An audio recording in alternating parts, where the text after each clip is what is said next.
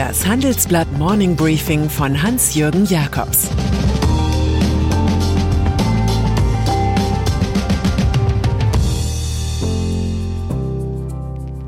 Guten Morgen allerseits. Heute ist Donnerstag, der 24. Juni, und das sind heute unsere Themen. Im Zeichen des Regenbogens. Die Putin-Offensive der Kanzlerin. Trittins Geburtstagsgruß nach Peking.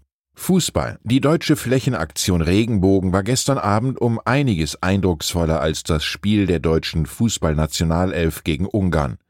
Die Ballsportler wurstelten sich zu einem 2 zu 2, das unverdient für den Einzug ins Achtelfinale der Europameisterschaft reicht.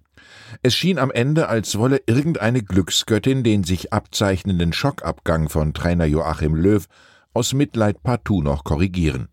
Und vielleicht wollte sie auch ein Volk für den Protest gegen ein homophobes Gesetz in Budapest belohnen.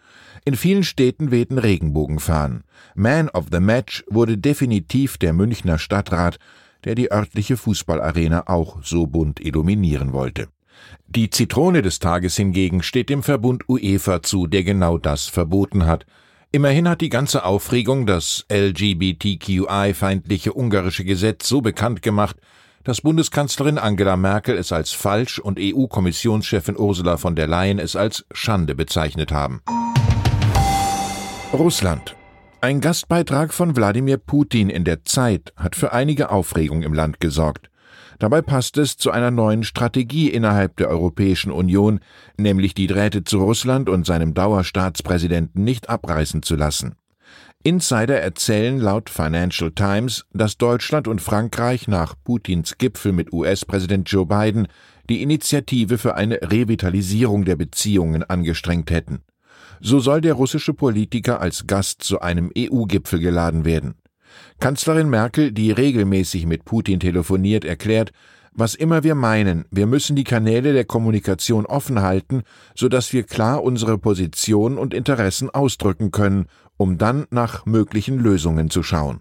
Frankreichs Präsident Emmanuel Macron unterstützt den Vorstoß. Auf diesem Gebiet gilt eine Definition von Talleyrand. Ein Diplomat, der Ja sagt, meint vielleicht, der vielleicht sagt, meint Nein, und der, der Nein sagt, ist kein Diplomat. Pandemie ob Jens Spahn im Herbst noch einmal Gesundheitsminister wird, kann man mit Fug und Recht bezweifeln. CDU-Fraktionschef wäre zum Beispiel auch eine Möglichkeit. Im Handelsblattgespräch warnt er aber schon mal in Sachen Corona vor einem Sorgenherbst. Es sei durchaus möglich, dass die Infektionszahlen durch die Delta-Variante wieder ansteigen. Über die EM sagt der 41-Jährige, die Bilder von vollbesetzten Stadien und dicht gedrängten Menschen transportieren die falsche Botschaft, und zwar eine des Übermuts. Ein Kommentar des Charité-Professors Harald Mattes zu Forschungsergebnissen, wonach 73 Prozent der Lehrer sich vor einer Corona-Ansteckung in der Schule fürchteten, kam zu spät für unser Interview. Mattes sagt dazu in der Bildzeitung, die tiefsitzende Angst der Lehrer sei wahrscheinlich ein Ergebnis der einseitigen Informationspolitik von Bundesregierung und Robert Koch Institut. Homeoffice. In den größten deutschen Konzernen hat das Team Vorsicht die Planung übernommen. Wenn Ende Juni die zwecks Pandemiebekämpfung verordnete Homeoffice-Pflicht entfällt, bleiben trotzdem viele Büros leer. Niemand schreit Hurra, Kollegen, wir kommen.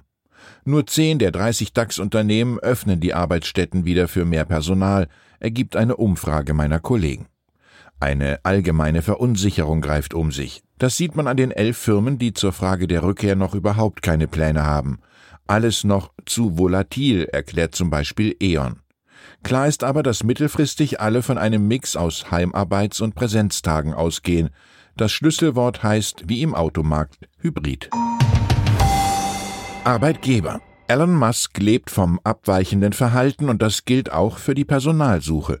So fahndet er nach leitenden Mitarbeitern schon mal per Twitter oder führt höchstpersönlich Bewerbungsgespräche für die neue Fabrik seines E-Autobauers Tesla im brandenburgischen Grünheide. Die Musk-Masche hat Charme bei Jungakademikern.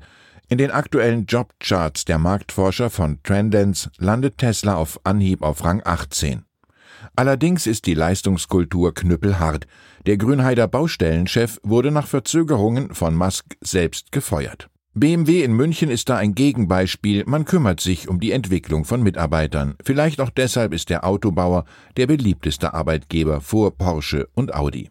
China. Und dann ist da noch Ex-Umweltminister Jürgen Trittin, der als Student in Göttingen im Gefolge von K-Gruppen links maoistisch sozialisiert wurde. Der seit langem geläuterte Grünen-Politiker kennt sich aus mit der Materie und legt zum hundertsten Geburtstag der Kommunistischen Partei Chinas eine Breitwandanalyse vor.